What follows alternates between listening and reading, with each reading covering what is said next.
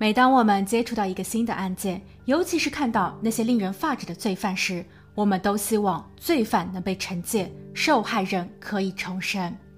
然而，在现实中，有多少受害者可以拥有重生的选择权？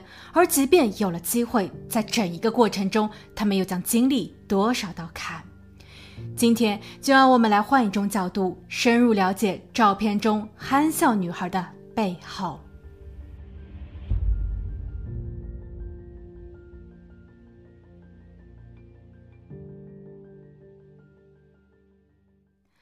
Hello，大家好，我是鬼灵异。二零零八年四月二十四日晚上九点十五分，母亲凡娜正在与男友罗伯特窝在家中的沙发里，游览着关于游轮的资讯。因为再过一周，凡娜的小女儿 Queena 即将高中毕业，全家人计划着给她一个惊喜，并以此奖励她全 A 的优异成绩。五分钟后，罗伯特询问道：“Queena 差不多该回家了吧？”她现在在一家商场的服装店里打工，通常都是在这个点下班，大约十五分钟的车程便可到家。罗伯特让凡娜也赶紧收拾收拾，别提前暴露了给女儿的惊喜。凡娜笑道：“她今晚会先去一次图书馆，据说是借阅的两本书到期了，所以会晚一些时间到家。”一小时后，母亲凡娜接到了瑞秋的电话。瑞秋是奎娜的闺蜜，她着急万分地说道。奎娜可能出事了。当晚，因为店里的一名员工请了病假，所以 Queena 比平时晚了半小时才下班，以顶替那位病假的员工进行盘点和关店的任务。他在十点零四分时开始瑞秋打电话。十点二十分，Queena 驱车抵达了图书馆。此时，闺蜜两人依旧没有挂断电话。Queena 说，她有看见图书馆门口的长椅上坐着一个很奇怪的人。闺蜜瑞秋听后便提醒道：“千万别下车，等一会儿把车开到自助还书桶那儿，把书塞进去就可以了。”但奎娜表示，她把书放在了车后排。而就当奎娜开门去到后座椅上取书时，一声尖叫声传了过来，然后通信中断，奎娜便失联了。母亲凡娜在听后哆嗦了一下，她立马挂断了电话，给自己的妹妹致电，因为妹妹和妹夫就住在图书馆边上。然后她拉着男友罗伯特赶紧前往现场。一路上，凡娜不停地拨打着女儿的手机，她希望女儿可以接听电话。但是十点四十五分，凡娜的妹妹回电说，她在图书馆的门口发现了奎娜的汽车，驾驶车门和后排座椅的侧门都打开着，车内还播放着音乐，左转灯也一直在闪烁着，可奎娜却不见了踪影。她的手机掉落在车旁，地上还有一滩令人不安的红色。当警员抵达时，已经提前到达现场的母亲凡娜，还有一些亲友们都在分头找人。不一会儿，罗伯特便致电凡娜，他大喊道：“找到了！”此时的奎娜正躺在图书馆后方池塘边的泥地上。警员示意大家不要靠近，并迅速将此个区域封锁。母亲凡娜跪倒在距离女儿大约十英尺远的地方。由于天黑，她根本就看不见奎娜。她想要去抱抱女儿，但这不被允许。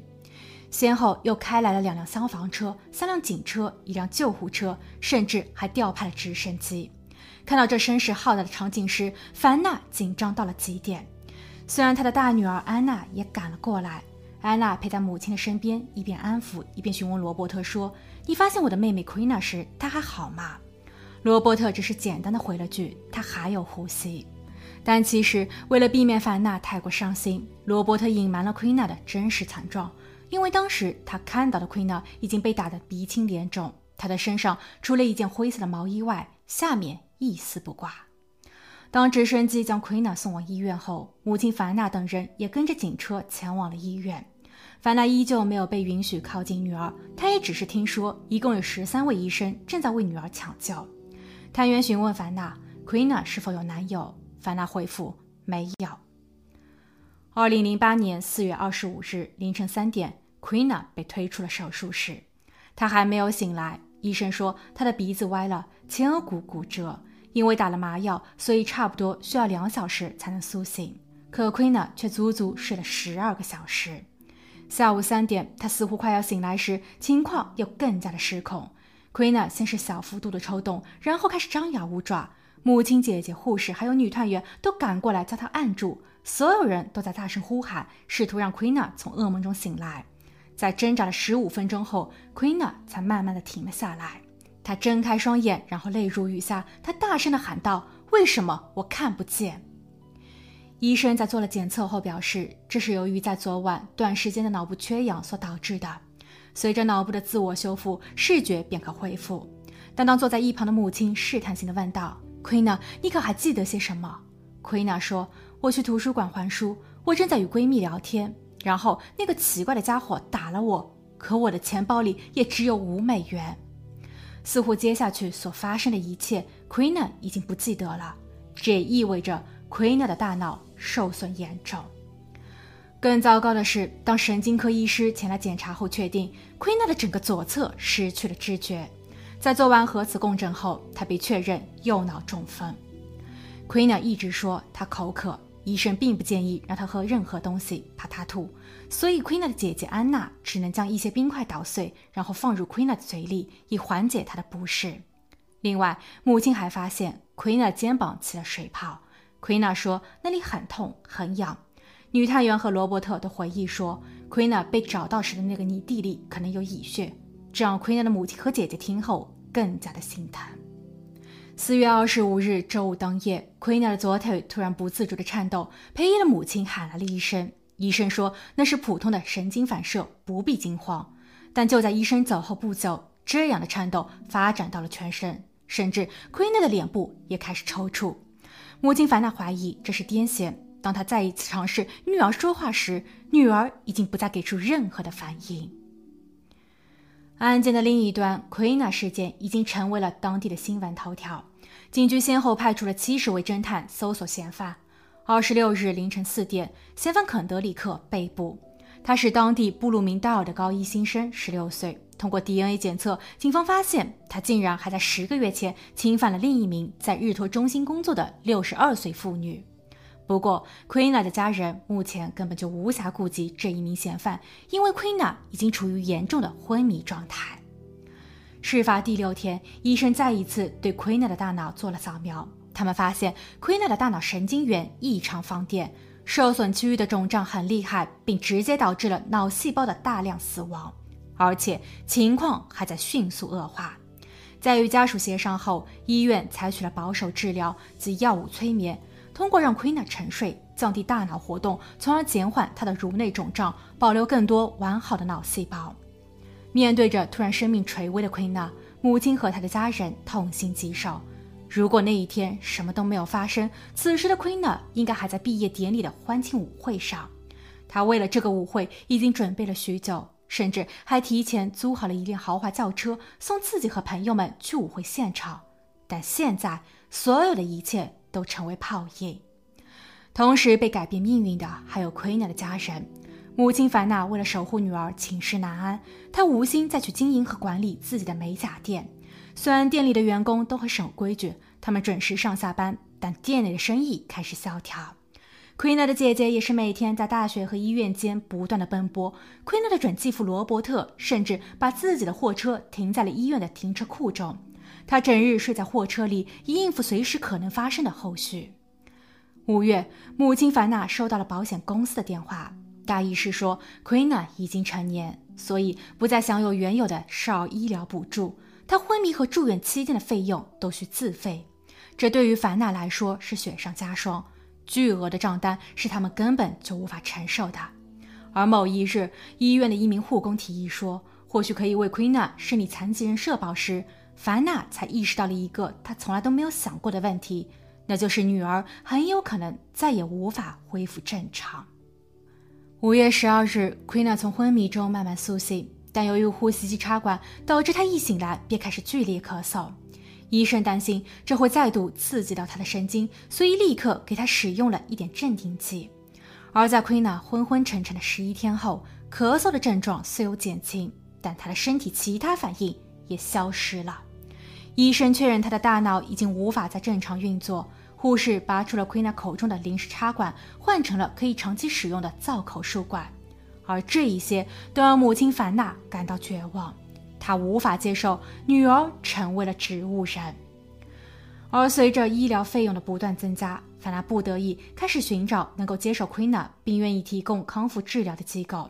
她并不愿意去一些廉价的养老院，那里更像是一个仓库。可另一个残酷的现状是，凡娜的美甲店开始亏损。当 Queena 再一次被抬上担架时，已是事发两个月后的六月十六日，她将被转往南方康复中心。在此之前，Queen 的一个微小动作，似乎又让所有人在绝望中看到了一丝希望。那一天，一位叫 Tiffany 的护士为 Queen 洗澡。她播放了 Queen 最喜欢的音乐，然后问道：“你喜欢购物吗？喜欢时装吗？”Queena 的嘴唇突然动了一下，似乎她笑了。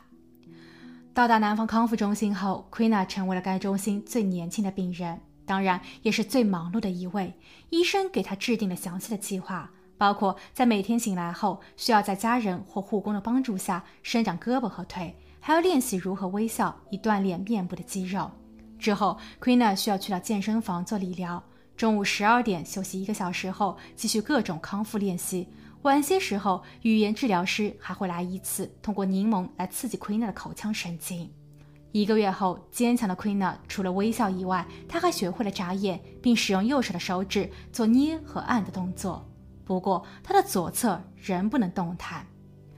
八月，Queena 开始接受心理治疗，这也是 Queena 在经历了这么多的事情后。第一次流泪，想必 Queena 要比任何人都还要迷茫与恐惧。毕竟，在他的记忆中，前一秒他已经提前被佛罗里达大学录取，并获得了国际商务专业全额奖学金，而下一刻他却被锁在了自己的身体里，无法动弹，无法说话，没有自由。在女儿奎娜接受心理治疗的同时，母亲凡娜也同步接受了治疗。自出事以来，由于压力过大，母亲也已经变得精神恍惚。她会经常追忆到自己过去的恐怖经历。原来的他生活在西贡，一个已经在地图上被消失的城市。他的父亲是一位军队长官，后因越战被俘虏和教化了五年。凡纳一家的生活也因此变得落魄。最苦的时候，甚至都没有食物来充饥，还需要被迫劳动。后来，凡纳的父亲被释放，一家人便想着逃离越南。在和当地的一位渔民做交易后，全家人通过水路转乘上了一艘前往马来西亚难民营的船，但途中他们经历了暴雨、海盗和饥荒，并且凡娜与他的家人都走散了。好在凡娜命大，她活着抵达了难民营，并在负责人的帮助下联络上了住在旧金山的姑姑，然后独自一人飞往美国。可当年的她也才十八岁。为了能在美国生存下来，凡娜勤工俭学，并获得了美甲师的资质，还找到了一份不错的工作。他与一个叫明的中国人结婚，生下了女儿安娜。后因性格不合而离婚。当时的他还通过各种途径联络上了曾失联的父母，并得知他们在逃亡失败后都返回到了老家。但是，正当凡娜想为父母申办赴美身份时，她的父亲却被越南当地的一个十六岁青年所误杀。这很讽刺，因为现如今，凡娜与已经离婚的第二任丈夫所生的女儿 Queena 也被同年龄的青年所伤害。Queena 事发的四个月后，她终于可以自主呼吸。母亲凡娜第一次接受了报社采访，一篇名为《我的灵魂破碎了》的文章轰动全美。大家看到的不仅仅是案件本身的悲剧，更是在悲剧之后，受害人一家的命运都被彻底的改变。Queen 确实还活着，但她再也不能像从前那般的生活，而她的一家人还在为医疗费用和生计而苦苦发愁。许多读者在看完了这篇报道后，通过洗车募捐等活动为受害者筹款。据母亲法娜后述，洗车活动的当天下着大雨，志愿者们并没有抱怨，还有许多好心人特意前往了洗车点，他们并没有要求洗车，只是摇下了车窗，递上一张支票。Queen 的高中也为 Queen 补办了一次特殊的毕业典礼。姐姐安娜为妹妹梳妆打扮，帮她换上了象征着毕业的红帽与长袍。Queen 在那一天放声痛哭，而在场的所有人，包括州长、校长、师生、护工们，也都哭了。二零零八年九月，Queen 出现了肌肉痉挛，这算是脑损伤患者的常见病症。为了减轻她的痛苦，医生开始为她针灸和按摩。十月，关于 Queena 的特殊医疗补助终于批了下来，但是该补助仅支持每周三天的理疗，而在南方康复中心的住宿费和护理费差不多要六万美元每一个月，并不能被报销。此时，Queena 的一家已经彻底破产。即便姐姐安娜勤工俭学，她把辛苦钱都留给了妹妹，但那也是杯水车薪。幸好媒体以及社会再一次伸出援手，好心的建筑承包商还为 Queena 的家进行了改造，以便迎接 Queena 接下去的居家康复。十一月五日，Queena 终于回家，她在那一天显得超级开心。回家后，母亲和姐姐轮流照顾着 Queena 起居和用药。事发一年后，Queena 的眼睛已经能看到模糊的影像和颜色了。她还可以用手指来敲击键盘打字。当姐姐安娜询问她谁是你最好的朋友时，Queena 打出了 “Mom”。回到案件，法院给嫌犯肯德里克指派了公社辩护人。肯德里克表示自己是无罪的，因为 Queena 显然还不能亲自指认他。Queena 的母亲凡娜并不想与这个罪犯见面和谈话。他们把起诉罪犯的事情全权交由律师去操办，但直到二零一零年八月三十一日，事发两年后，嫌犯肯德里克依旧不肯认罪。他的辩护律师还想尽办法为他开脱，他强调罪犯自小的生活就并不如意。他的母亲在离婚后与一位退役的海军恋爱，但那个男人对嫌犯经常大打出手。嫌犯的身上至今都留有大约四十处的伤疤，而这一些心理创伤才导致了他的犯罪。但是控方反驳，Queena 和那一位六十多岁的老太凭什么要为被告所谓的不幸而买单呢？二零一零年九月二十七日，嫌犯肯德里克站上了法庭，姐姐安娜代表了全家人出席了这一次审判。被告肯德里克告诉法官说。事发当日晚上九点，他便离开了图书馆，然后步行去到了麦当劳和沃尔玛。辩护律师提供了超市的监控视频，显示被告在十点二十二分时入店，然后晚上十一点零六分才离开。而 Queen 出事时间是在晚上十点二十分以后，所以被告没有充分的作案与逃跑时间。但是检方拿出了一份不一样的证据。